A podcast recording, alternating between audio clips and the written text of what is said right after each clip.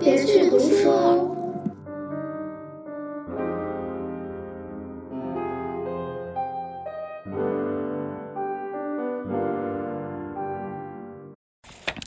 大家好，欢迎来到本期的别去读书，也是小岛与我对话赴台交换生的第二期。我是你们的 Explorer 小孙。本期嘉宾呢是我在清大交换认识的朋友伟奇。嗯，二零一八年一月，我跟伟奇在离开小岛之前，互相给对方写了信。我已经记不清当时我给他写了什么了，但是伟奇留给我的信里面，最后写的是。匆匆快快的，没有认真给你写东西，请保持联系。能遇到相似的人很难得，非常。虽然后面五年我们断断续续也有联络，但其实对彼此的状况还不是非常的了解。等回头再看，嗯，从旁观者角度发现尾崎发生了很大的变化。今天非常高兴，也很感谢尾崎能，在百忙之中愿意跟我来聊一聊我们这几年的变化。首先，尾崎打个招呼吧。谢谢，刚才在听开场的时候觉得哦很感动，谢谢。大家好，我叫伟奇，嗯，是在清大认识的朋友，现在人在深圳，然后平常会住在广州。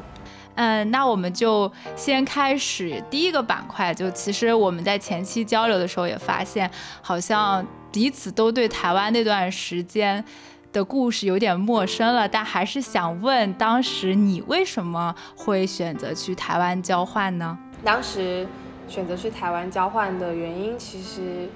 还挺简单的，一个是我一直都很想就是交换交流，那其实考虑到嗯，因为我本身大学学费就挺高的了，嗯。然后在众多交流交换学校里面去权衡了一下，发现哎，台湾这个不错，就是又可以出去啊体验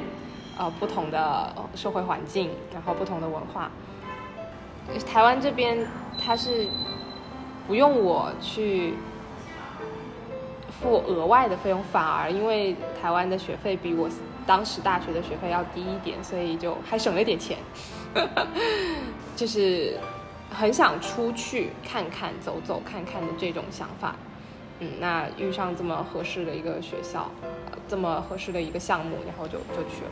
就没有太多想其他的，反正就是一定要出去交流交换就对了。我们俩当时，我现在已经有点想不起来是怎么认识的，但我只记得你那时候作为旁听生，旁听了我很多选修的课程。我现在记得的是一个好像是台湾女性文学，还有一个还是媒体与社会，还有一个非虚构写作，当时都有记得你好像有参与。嗯，我怎么记得媒体与媒体与社会那个是？我也选修了吗？我我也有点记不清了。你好像是旁听，对。但是我们应该是在那一节课上面认识的，然后还有雅卓，对他们。然后完了之后，我是跟着你们去上那个非虚虚构写作。啊，对对对，我记得你当时不管是旁听还是选修，我当时的感觉就是你一个人就是来回在校园里面，嗯，感觉去听了很多的课程，也参加了很多的活动，包括虽然我们是分开来的，但是我记得你当时也去了台湾当时的同志大游行嘛。嗯，是的。呃，如果现在让你去。想一个画面去描述台湾的话，你大概会印象最深刻在你脑海里的是什么样的画面呢？当下蹦出来是清大校园，清大校园傍晚时分的那个时候吧，嗯，水面很平静，就是我们宿舍楼前面是有一个小，呃小溪的，然后那些树影。就稀稀疏疏的在那个水面上面倒映出来，然后路灯洒在地板上，然后那个当时那个地板也让我印象很深刻，就是他们台湾校园的那个地板呢，它是加了玻璃碎碎在里面，所以它会反光，然后你就这样往前走，你就一路看着，哇，这是星光星光大道的感觉，这个真的是，嗯，感觉是。台湾这那段时间里面，呃，给到我很多像这样子的星光的时刻。嗯，我跟你想的一样，好巧，就是我自己在回想，我也会回想到的是台湾的傍晚，然后不管是在台北那时候看的那种粉红色的天空，还是后来在新竹冬天的时候看到那种泛着青色、黄色的天空，都是傍晚还有晚上的那种感觉，嗯，对我来说非常的强烈。嗯，那你当时？最喜欢台湾和最不喜欢的台湾地方有吗？我我觉得以你有可能没有什么台湾你不喜欢的地方的。对，你说中了，我的确好像没有想到什么不喜欢的，喜欢的太多了，就 是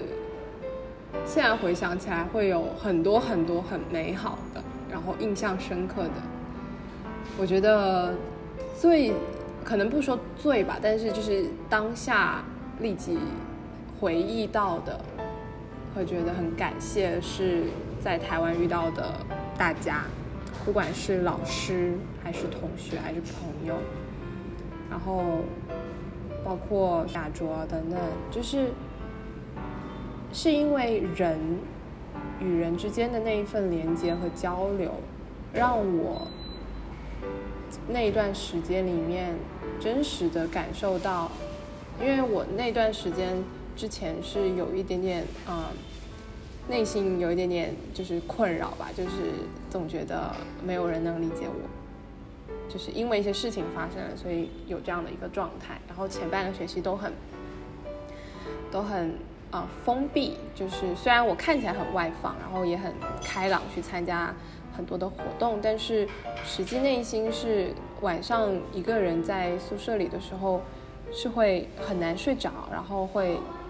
觉得没有人能理解我，然后所以也很难去敞开的。但是也是因为大家很温暖，也很信任，很愿意去连通彼此的那一种那一种状态，所以。慢慢的就走出了原来的那种困境。重新看你给我写的那个信的时候，然后包括你给我抄的诗，当时在想，我说天哪，我们那时候居然跟伟奇关系那么好。因为现在回去看你当时的那些情绪和，以我那个时候十九二十不到的那个年纪，我真的能够理解你当时的状况吗？其实你那时候比我要早熟很多，但是我不知道为什么，就是我们那时候还能成为朋友。我现在想想看，也是蛮。蛮神奇的事情，包括我看你微博的时候，有时候也会在想，如果那个时候我有现在的更成熟一点的话，或许能帮到你更多。我其实没有觉得，就是我们两个之间怎么说呢？成熟度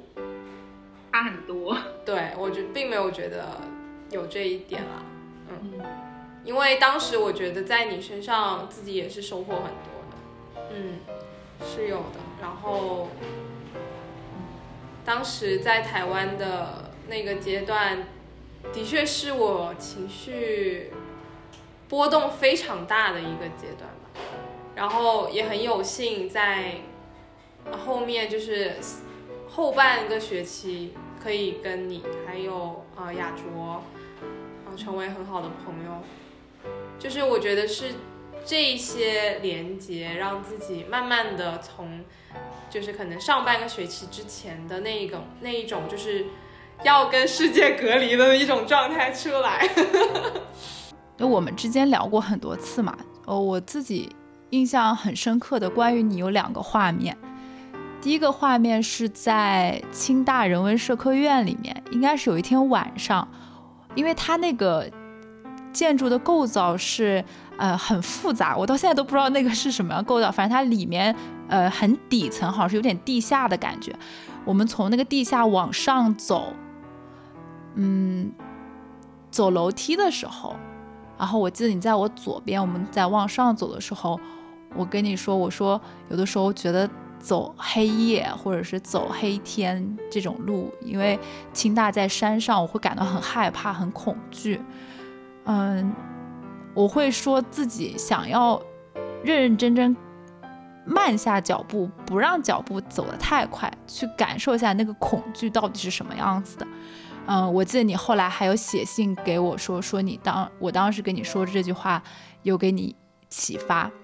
第二个画面呢，还是蛮好笑的一个画面，但是我当时真的觉得，是有一次我们下课从庆大下山的路上，当时应该是冬天了，因为新竹在台湾的北边嘛，就即便是岛，但是还是挺冷的。我当时穿的应该是个。厚的卫衣吧，还是什么的。然后你当时穿的就是那件很典型的，就是很你标志的那个 拼色的衬衫，下面有一条黑色的阔腿裤。你皮肤就是有点发亮，然后头发很干练。我回想你的话，都是回想起你冲我笑，很开怀，然后牙齿白白的，就很漂亮。然后我记得你当时往下山那条路上，你走在我前面，所以你你的。高度的位置在我下面一点点，两旁全部都是那个树，然后我就问你，我说你穿一条裤子不冷吗？就是很薄的衬衫，然后看起来很轻盈的那个阔腿裤。我跟你说穿了三条，是不是？对，然后你转头冲我笑说，你里面还有条健美裤，然后我当时就觉得太可爱了。那个时候好像我们没有现在流行那个 leggings 那个概概念嘛，就当时你说健美裤的时候，我就会觉得。因为你外表看上去非常的时尚，然后也很很轻盈，就非常的美丽。然后我就当时在想，这样的外表下面，然后有有一条健美裤裤在里面，就很真实也很温暖。我每次回想起来，你都是这两个画面交织在一起的，太有意思了。我记得分开的日子应该是二零一八年一月十六号，你给我写信的落款是一月十五号。我们后来就没有再怎么见面了。过，但是你有什么我们之间比较有印象的交流或者是联系的那个画面或者是记忆吗？嗯，有一个，就是前几年都会有点像约定一样，就是我们都是十月份生日的，我忘记是哪一年开始，然后我就会在微博上面啊发说 October is my month，然后。你有转发，然后呢，就后后面好像连续了两年、三年还是多少，都也是这样子。就是每到这个十月份的时候，我就会有一种，嗯，整个月都是我的生日月，整个月都是我的，就是那种幸运月的感觉。这个时候也会是的十月，对，就是这个每到十月我都会想起算。我也是，就是，嗯。这个是我，我当时记得那段时间，就是你还没有放弃微博，每隔十月份我也会想起来，就是从你的微博翻出来那条，然后再转发说，呃，My October，然后或者 Our October，就是觉得啊，终于这个月又来了，然后这是属于我们的月份，这也是我跟你的之间的一个连接嘛。是的呢。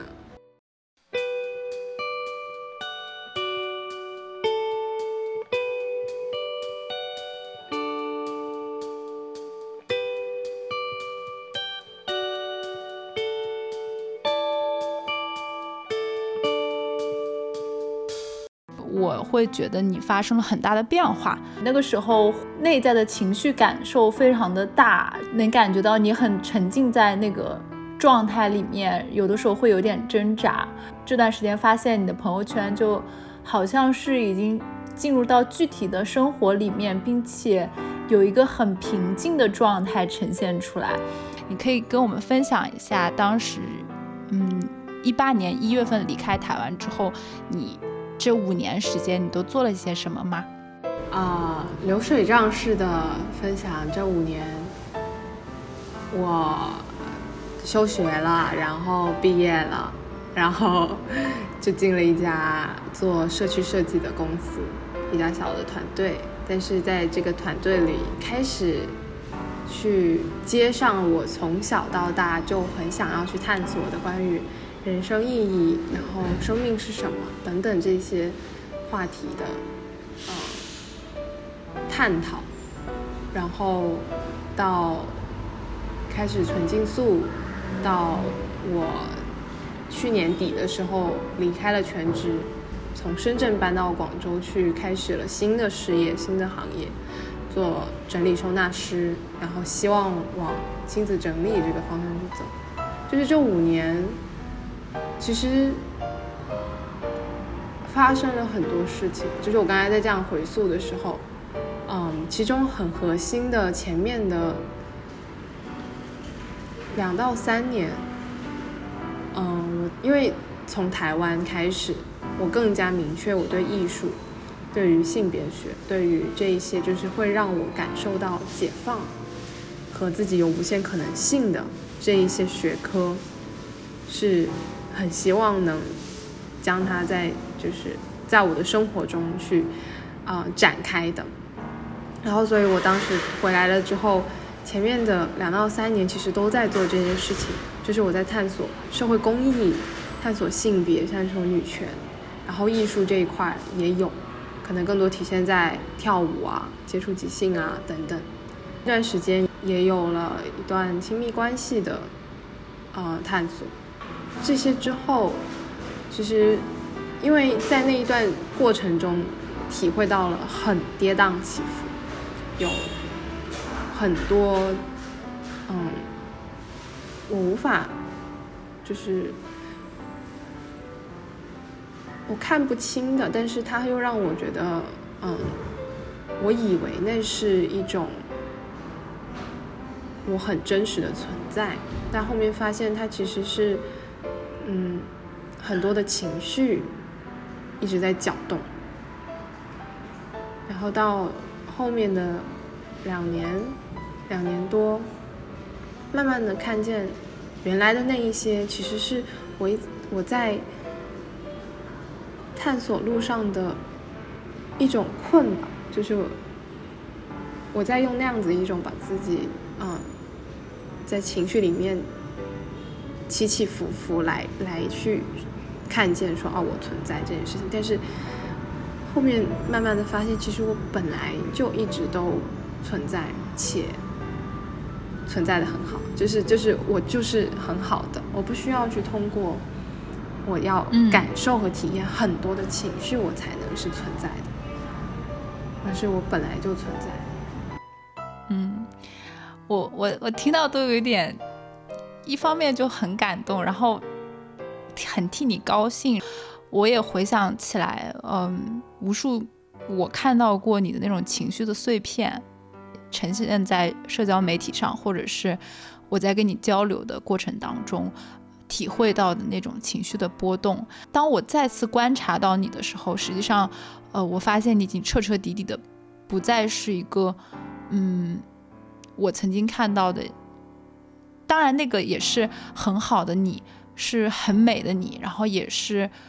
嗯，在我看来也是很有能量的你自己。但是，可能你现在一个其实你自己并不舒服的状态里面，嗯，然后你能够。有现在新的状态，并且你很喜欢它，我就很替你感到高兴。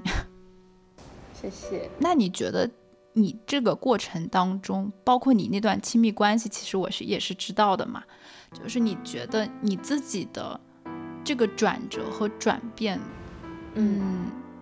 比较明显的一个契机，或者说比较明显的一个转折，大概是发生在。什么样的一个阶段呢？或者说是什么样的事件启发了你，嗯，拥有现在的生活状态？稍等一下啊，我想打开一下视频，我看一下这样子网络会不会卡。我在一个，这是一家咖啡店。嗯，契机点的话，我觉得是，嗯，素食带给我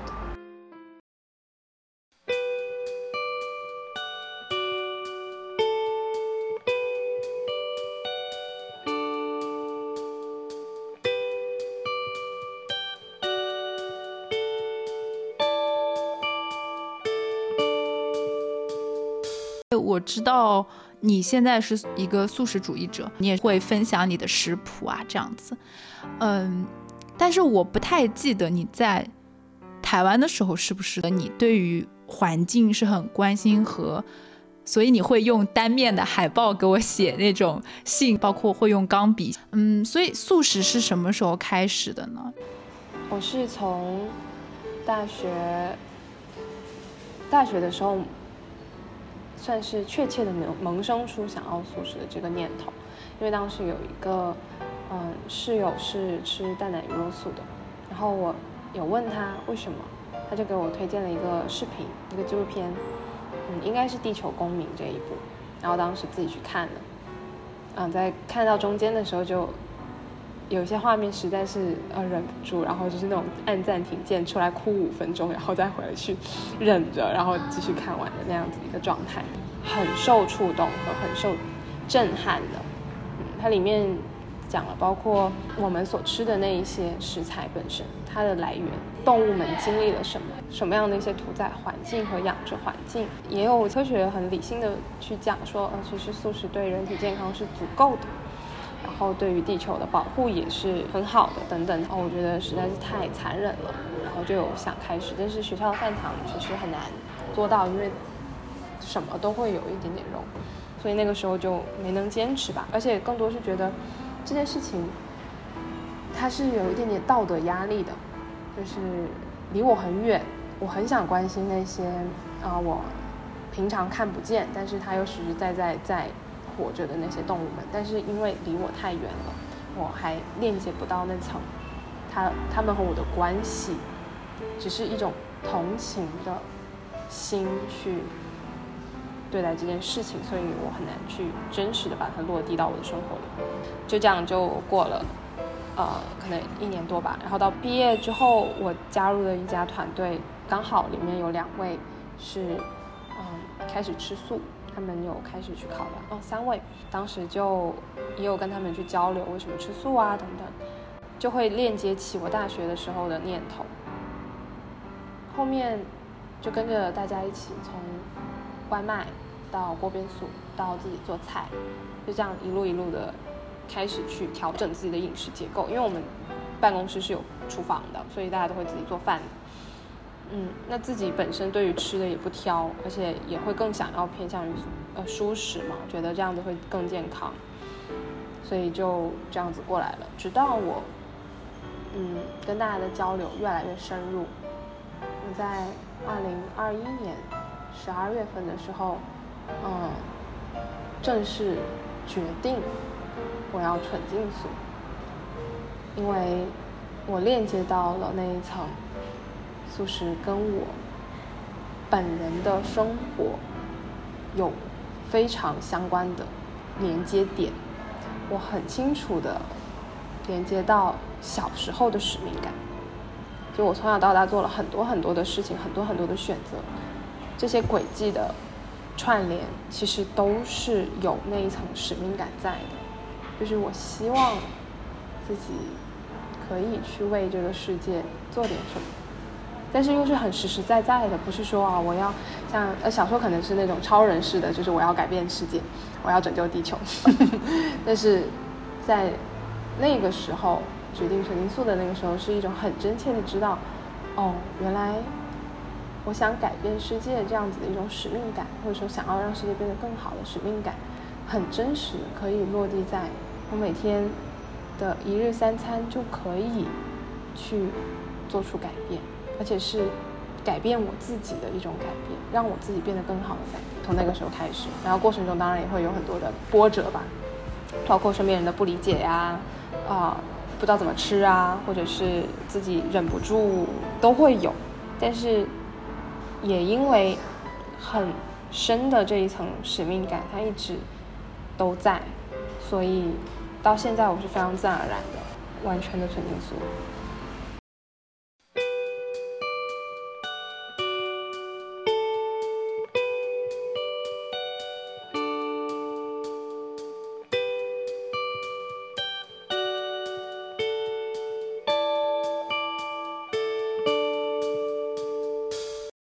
回到刚才上一个问题，就是为什么这会是个契机点呢？让我这五年有这样子的一个转变，或者说，其实它也不一定是一个嗯非常截然分明的转折点，而是我这一路都是这样累积过来，就是都是一直在变化着的，只是刚好到了那个记忆点，我是记得住，这个是很清晰的一个变化，我会感觉到。那个变化是，原来我会有很多的情绪，会有很多想要得到被认可、被理解的这一份念头，它更多是因为我我没办法去真正的认同自己的存在，所以我要通过，比方像亲密关系里，我为对方做了很多，或者是我在学业项目团队里面去付出很，让大家看到哦我很好，来让我自己知道我其实很好。呃，遇到一些什么事情，我可能当下我得不到认同的时候，我就会责怪自己，或者是对自己有很多的疑惑，由此产生很多的嗯情绪。我会不明白为什么我是这样子，我可不可以是更好的？我可不可以是我应该的那个样子？素食的过程中，越来越感觉到那种轻盈感。我知道我从小就很希望去做好事情，或者是做善的事情，但是我不知道。什么事情是真正的善？因为，比如像我去做公益，或者做社会创新这些事情，我去关注女权，你会发现其实社会是很复杂的，人是很复杂的，事情也是很多面的。我以我的逻辑，我以我的认知去判断某件事情是好的，就这个标准本身它就很容易有漏洞。可能我今天做了这件事情，我觉得嗯，它应该是对的，应该是好的，应该是会帮到别人的，那可能。哪一天跟另外一个人交流的时候，就会发现哦，可能我当时的那个举动，在我不知情的情况下，有可能会伤到另外一个人或者另外一个生命。就是这里面其实我是不确定的，但是我我想要去得到那个我很好这件事情，所以它会障碍我去真正的看见整个事情的全局。然后我也。不知道从何去真正的去了解所有事情的全局。素食的过程中感受到的是，与其在外面去通过很多很多的事情来去让自己知道我可以做得很好，不如我从我很确切、很确切知道，哦，我真的是在减少伤害了，真实的为我的生命和我身边的生命去负责，我尽可能的减少伤害。当时可能没有这么这么清晰的这样子的一个表述或者这样的一个呃理解，但是现在回头看的时候会发现，从那之后我的变化越来越平静和越来越心安的这些变化，都是因为我在一点点的累积知行合一这一点，我真的在让自己越来越合一了，越来越靠近我想要我成为的样子，或者是。我本来的那个样子就是很纯粹、很善良的样子，所以就少了很多很多的挣扎，因为我已经知道我在路上，我不需要这么多的评价和要求，因为我已经开始了，那就一定会越来越好的。嗯，就是我我听到你讲你素食这个过程，包括呃，其实你也说。它不是一个你有意识，嗯的，好像这样的条路，但实际上你回头看的时候，你所有的行为的逻辑和朝的那个方向，仍然是想着你为这个世界，嗯，做点什么，以善的存在和好的存在去为周边的生命降低伤害，嗯，给大家带来更好的东西。这其实也恰恰回应到你曾经的那种。我的存在的意义和我存在是否会给其他人，他是怎么想的？恰恰在素食的过程中，只要你坚持的活下去，且你活下去的方式是非常具体的，去吃什么样的一个菜，你就是在帮助这个地球、这个环境和其他的生命在做对的事情，所以你的存在。固然也本身就是好的，而且我相信你曾经在挣扎的时候，你在痛苦的那个阶段，也是因为你的这个底层的逻辑和你底层的这个发心，和你跟外界之间产生的一些互动，让你去怀疑那个东西。但是现在回想起来，也是因为你是善的和好的，所以才会。有了那些痛苦和那些挣扎，嗯，是的，以及嗯，会想到，嗯，其实不是，嗯，我为外在世界带去什么，就这个这个点是很重要，但是会发现我为我自己带来什么这件事情，它很核心，就是它很关键，就是因为我在想我能为外在带去什么的时候，可能不一定，就我可能会有时候会有一种压力吧，但是很真实的感受到，就这个过程就是心安的，我在为我自己的成长去做累积。其实就像你说的，呃，你的那种对世界的使命感，它不是说一个你跟世界本身是割裂的，你就是这个世界的一部分，甚至你可以就是这个世界。所以你的那份使命感不仅是别的，或者说它有可能就是首先你需要对你的自身和你的内在那个世界负起责任，或者是让把它照顾好。我觉得也是非常非常重要和核心的一个，也是我们自己在成长过程当中感觉，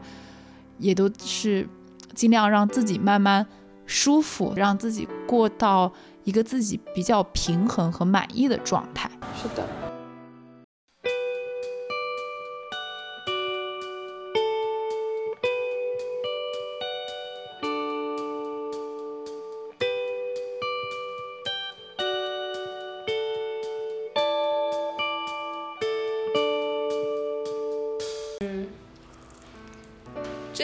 家公司叫做踏实，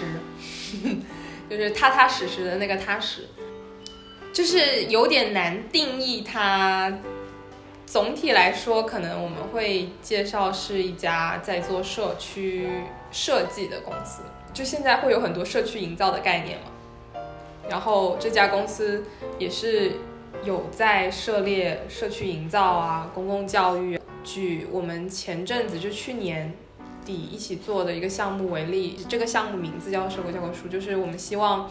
呃，走进蛇口是一个社区，就是走进这个社区里面去了解当地的一些店铺，他们的店主的故事，然后也邀请更多的居民来一起去走访啊，然后我们也通过一些工作坊的方式带大家。啊，可以有这样的机会去跟更多的店铺去交流，我也是希望能形成一个互动跟体验的一种方式吧，就是不管是书还是还是线上的一些某些啊资讯或者是工作坊，就是通过这一些各种各样的形式去让大家种下那个种子，知道哦，其实。我在这里生活，不只是买东西，而是我可以真实的跟我身边的邻居、菜市场里的阿姨、叔叔等等去做更多的链接。然后同时在这里面，我也是能学到东西，就是这个学到东西不一定是知识层面的，也可能是啊某个店主他的人生阅历呀，或者是呃，或者是更日常一点的，就是他的对于呃这个季节买什么食材更合适，怎么煲汤等等这些东西，有一些这一些。很比较生活化，然后也希望人与人之间能产生更多信任关系跟链接的这样子的一种项目。就是我可以讲一下我当时为什么会想转行到这里。其实有一个很大的原因是，因为朋友参加空间管理的一个课程，然后当时我们在旁听，嗯，在这个过程中自己非常感觉到对我的生活是很有启发的。当时是一个嗯，不是。帮我们整理，而是教我们怎么样去真正回顾自己的空间，就是这个空间包括内在空间，也包括外在空间。但是外在空间是一个很具体的，大家能看得见、摸得着的一个。通过这个课程，然后以及之后有幸参加到一个断舍离读书会，然后通过这两个，就是非常确切的感知到自己。对这一层是非常有链接，很受到鼓舞吧，然后也很很多的启发，所以也会想要将我自己的这一份启发和收获分享给更多的人。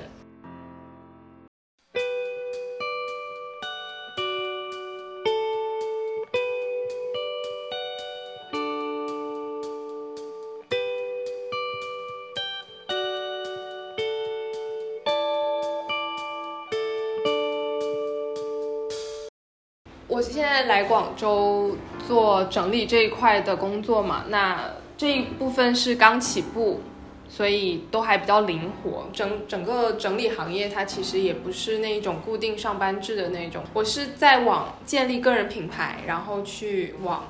整理相关的亲子教育这一块，想要往这个方向去走的。这个部分因为都刚起步嘛，所以工作上其实都比较灵活，但是就是自己需要投入时间去累积这这一块的内容，其实还是挺多的。还有一个很重要的一个点是，这是工作层面，就是我想开展的事业层面的东西。然后另外一个层面是，呃，搬来广州也是因为，就我这边有。一群伙伴，然后有一些前辈，还有一些朋友，大家是一起在学习怎么样更加健康的生活。嗯，这个健康不只是身体上的健康、饮食上的健康，还有就是心灵层面的。然后自己在这一块也是投入的时间会比较多，线下的见面啊、交流啊，或者是一起做事情啊等等，这个这个占比就会比较大。对，所以。平常可能有时候就会顾不上回消息，或者是，呃，去去做其他。因为我其实，在一年前、一年半前吧，一年前可能我都还是一个处在非常喜欢往外参加各种各样活动的一个状态，就包括什么看戏剧啊。然后当时我在深圳，然后就疯狂来广州找我广州的朋友们，然后去呃玩啊，然后参加活动啊，各种各样的，就一直在往外跑的一个状态。但是也是很清晰看到那个时候的我也在探索嘛，也是想要去通过这些活动，通过跟呃朋友们一起去参与什么样子的，啊，就比方文学上的或者诗歌上的或者是艺术上的层面的这些东西，舞包括舞蹈等等，来探索我的可能性。但是那些部分它其实。还是像这在外找，就是它比较浅，所以在当我开始有转变之后，慢慢的有意识到这一点，就是那些再怎么，就是我再怎么向外去参加活动去找，其实是找不到的，更多是要回来我自己内心真实的去了解我。是怎么样子？这里面就有一些也是很落地、很实操的，包括你平常看到我在朋友圈会发我吃什么，然后呃插花等等的，就是这些比较生活日常的一些很具体的事情。嗯，就是在这些事情上面更慢下来了，然后更在体会这里面我自己的呃变化和成长。我现在看你这个头像，就是一个发芽的状态。就觉得特别的棒，嗯，那你现在就是做整理师，是类似于那种方式的这种传播，还是说就是可以到那个人家帮人家去整理归纳呢？嗯，我现在在做的这一个是，我们有团队，然后有有几种业务，然后其中，嗯，比较常见的就是我们可以上门去帮人家做整理。就是帮别人做完这个部分，是我现在所在团队这个这一个品牌它的一个主线业务，以及它呃会去教课，就是去为其他想做整理师或者其他想为自己家做整理，但是想学习技能的人去开课。你刚刚有提到一个亲子整理，大概是一个什么样的概念？或者说你自己未来想要去从事这个创业和建立自己的品牌的话？嗯，你想也做哪些相关的创新，或者说为什么会是亲子整理这样一个概念呢？嗯嗯，因为首先先讲我就是会想做什么样的事情，嗯，就是整理这件事情，概括来讲，我觉得它是一个在啊。逐渐清晰什么对我的生活、生命是更必要的，这样子的一个过程。嗯，然后它可以是从物品层面，就是去做东西的层面去做整理，然后再到整个空间的整理，然后在这个过程中去体会我对自己生活，甚至自己整个人生的整理。嗯，当时是从断舍离，然后跟朋友们一起去旁听空间管理课，这些过程中收获很多的启发和连接，所以开始觉得，哎，好像这件事情我还蛮喜欢的，觉得很感兴趣，而且它对我的生活有很大的帮助，我收获了很多，因此解放了很多。那是否我也可以去？将这一份我所收获到的喜悦跟自由也分享给更多的人，我是不是也可以在这里面找到我的那个位置？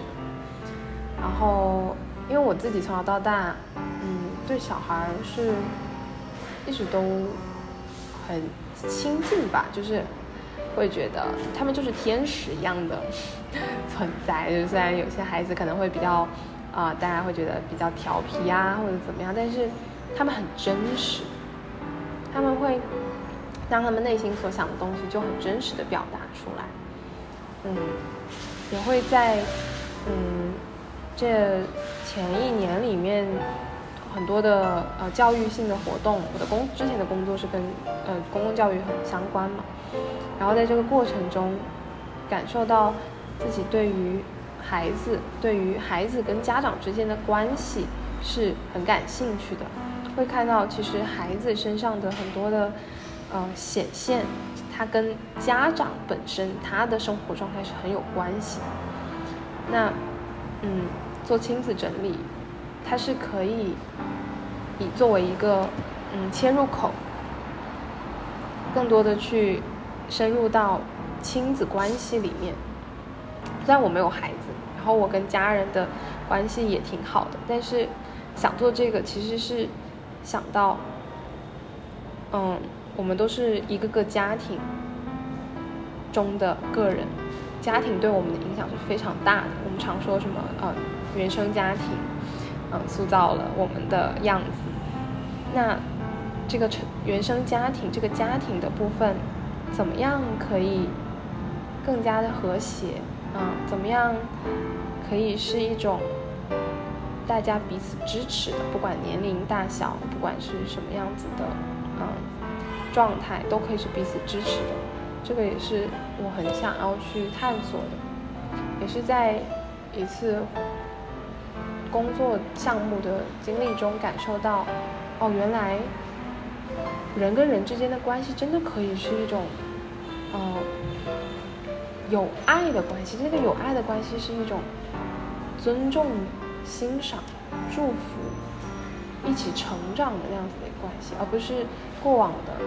啊，我以为我对你很好，但是其实有很多的依赖、依靠和控制、占有的那样子的一个状态。所以自己是很受触动的，然后也很想要去在很多的实践过程中去真实的去，呃，唤醒内在那一份尊重、欣赏、祝福、成长的这一份能量。所以就想到，哎，其实整理嘛，那现在教育局也也颁发了那个新的政策，就是希望孩子在义务教育阶段就接受呃整理收纳这一块的知识，或者说这一块的呃实践实操。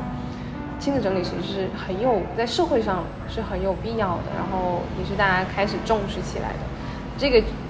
一个是我结合我想做的教育。然后另外一个是又是有商机的一个点，所以我就觉得，嗯，那不就很好吗？契合上。如果说要落地的话，亲子整理除了在沙龙和活动过程中，呃，教会小朋友们怎么样去整理的话，有可能说会去到他们的家的那个环境里面去帮助他们，或者是跟他们一起整理吗？嗯，这个方面的话，就是我自己还在还在研究。嗯，还在探索。对，是的，因为现在因为自己做整理师还刚起步嘛，所以更多还在积累，呃，整理这一块的，就是不一定是亲子整理，就是整理这一块的，不管是服务经验，还有沙龙讲课等等这一块的经验。所以对于亲子整理呢，自己现在也会有一些构想，是它它的形式是很多样的，它可以是就是原来的那一种，比方我去做线上陪伴的。亲子的整理，就是我教他们或者是我陪伴他们，我只是就有点像是我是采访者，就我是提问者，我来帮助他们去啊找到他们自己在家整理的一种方式和他们孩子跟家长之间相处的一种交流的一种方式。然后也可以是啊，我去学校讲课，我去给老师去分享亲子整理的重要性，或者是就是儿童整理的重要性。啊，把这一些理念的部分，然后价值观的部分，以及呃技能的部分，通过啊沙龙啊、课程啊等等去分享出去，然后或者是你说上门也可以，就是上门去到别人家里面，就有点像是我一对一的去给这一家的孩子跟家长去做，就是整理的一个小课堂，嗯，然后。那可能实操上面，就是如果只是服务层面的话，那现在也已经有的就是我们会去上门去做收纳服务、收纳整理的服务。那有儿童房的整理啊，或者全屋整理等等，那这个就是涉及到各个功能空间。嗯，那你现在就是呃，嗯，已有的这种上门整理的经验多吗？或者说？呃，有没有你自己的感受是什么样子呢？因为我感觉好像进入他人的那个空间，其实是其他人的私人空间嘛。我不知道，就是你相对来说可能是比较敏感，然后也是很会照顾和考量到其他人的感受的这样的一个人。就你自己的这个工作的感受或者是体验，你觉得嗯是什么样的呢？或者说他有没有带给你一些新的？呃，一些想法或者是思考，真实走到别人家里的这个经验还不多，有这么 嗯。几段。啊。用段是因为一般一个单整理的单子，它有一个是一天结束的，然后呢，其他的几单其实都还蛮长的，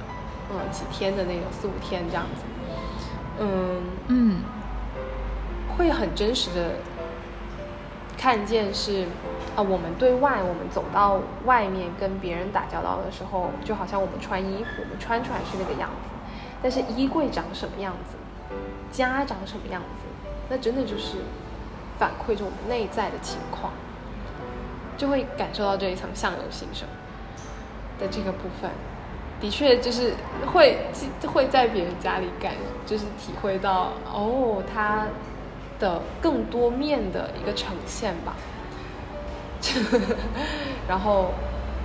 然后也会有时候因为整理嘛，它不免会有所有物品拿出来，就是清空盘垫的这个过程，就是你可能地板上全是物品，然后那个时候的确会有一点点觉得哇，好满啊，好拥挤啊，然后这种感受，我在想。应该也是我之前那种情绪很满、很爆炸的那种感受吧。当然，那个时候因为自己是当事人，所以它会更更强烈一些。感觉好像你看到了一个具体的呃形象的自己的一个情绪的状态，好像是他用一个视觉上的东西给你呈现出来了。会会有这样子的一种呃感觉。但因为是别人家呢，那可能就呈现的是别人的状态，别人的内在状态。也因为自己开始学习整理之后呢，会更有意识的回观自己内在状态是什么样子的。所以，就是每一次到别人家去做整理，也会借由这个过程去梳理自己的内在吧。啊，我在面对这么多物品的时候，我是什么样的心念？嗯，我是不是有分别心呢？我会会会不会嗯觉得对方怎么怎么样呢？因为这些也是在很细心的去觉察到的，然后这个过程中也会越来越能接纳吧，越来越能看到哦很多不同的状态，不同人的状态，会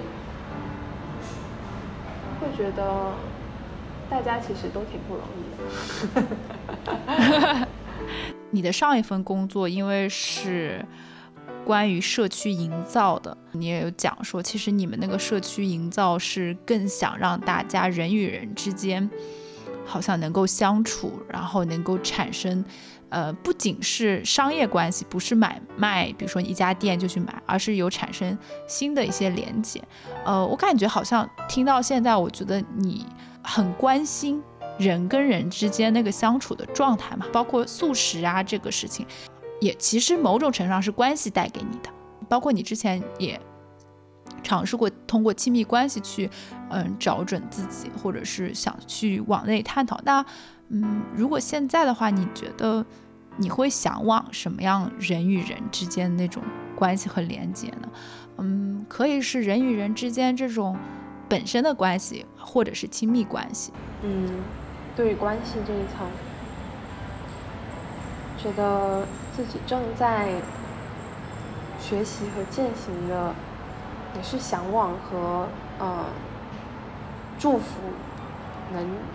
大家一起拥有的是那种互相尊重、彼此平等，而且独立、不粘连、轻盈的关系。嗯，就是对，也会因为现在也会啊，常常感觉到。我跟所有的生命都是一起的，所以这种相连的感觉会让我很有安全感。过往可能很多时候是在某些特定的人身上去找那个安全感，去找哦，我跟你是连接的。但是现在是感受到那一层，我跟所有都是连在一起的，也就不必去执着于哪一个人，或者是。哪一段关系本身，也更回到独立这一层，就是我希望是独立的，嗯，大家是轻盈的，就感觉都很放松，嗯，都很自在的一种状态。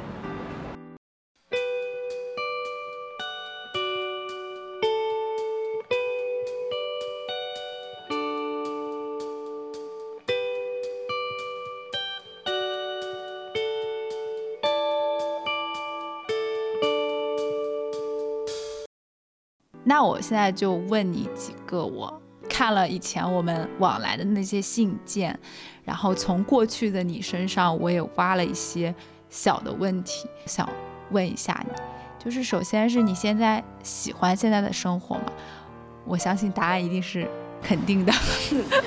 喜欢。嗯，那你现在还在勇敢的爱吗？或者说你现在觉得自己？还是很勇敢的，向外的嘛。嗯，我在很勇敢的爱着。嗯，这个爱是向内也向外的，在学习怎么爱吧，学习怎么样是真正的爱。嗯嗯，还有就是你刚刚提到了满嘛，但是你这个满是用来形容就是东西放在地上那一刹那的。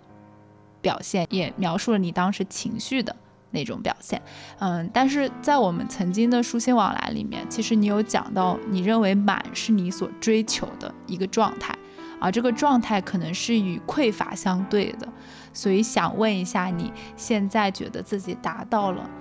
那个曾经你向往的那个满的状态了吗？嗯，我觉得我很很难很确切的说。满，但是，但是在勇敢的去面对那一层，我有时还是会出现的匮乏感。然后当我勇敢面对的时候，它就满了，它就它就 OK 了，它就它就没关系了。就是它不是一个匮乏的一个状态，因为我知道我是谁，然后我知道其实我拥我已经拥有了我所需要的东西。还有一个问题，也是过去的你想问的，就是你现在遇到欣赏的人，嗯，还会把自己跟他比较，会产生一点自卑的那种感受，你现在还会有吗？嗯，还是会有时候会出现，但是出现了也没关系，就是知道他是。我过往经历里面留下的一些印记和一些外层的盔甲。我预我会接纳它，且希望就是我遇到了欣赏的人，那可能更多是见 见贤思齐焉，见不贤而内自省也。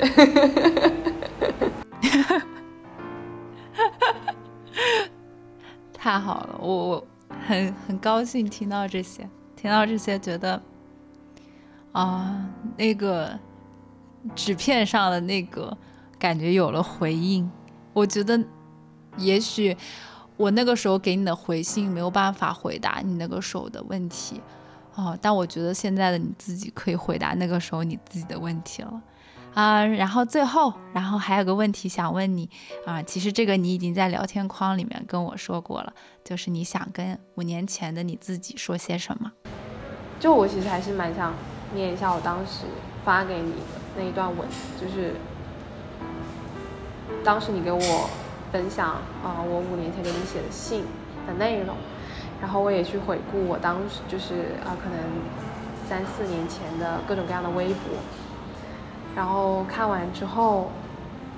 很触动，就是内心真的是有很多的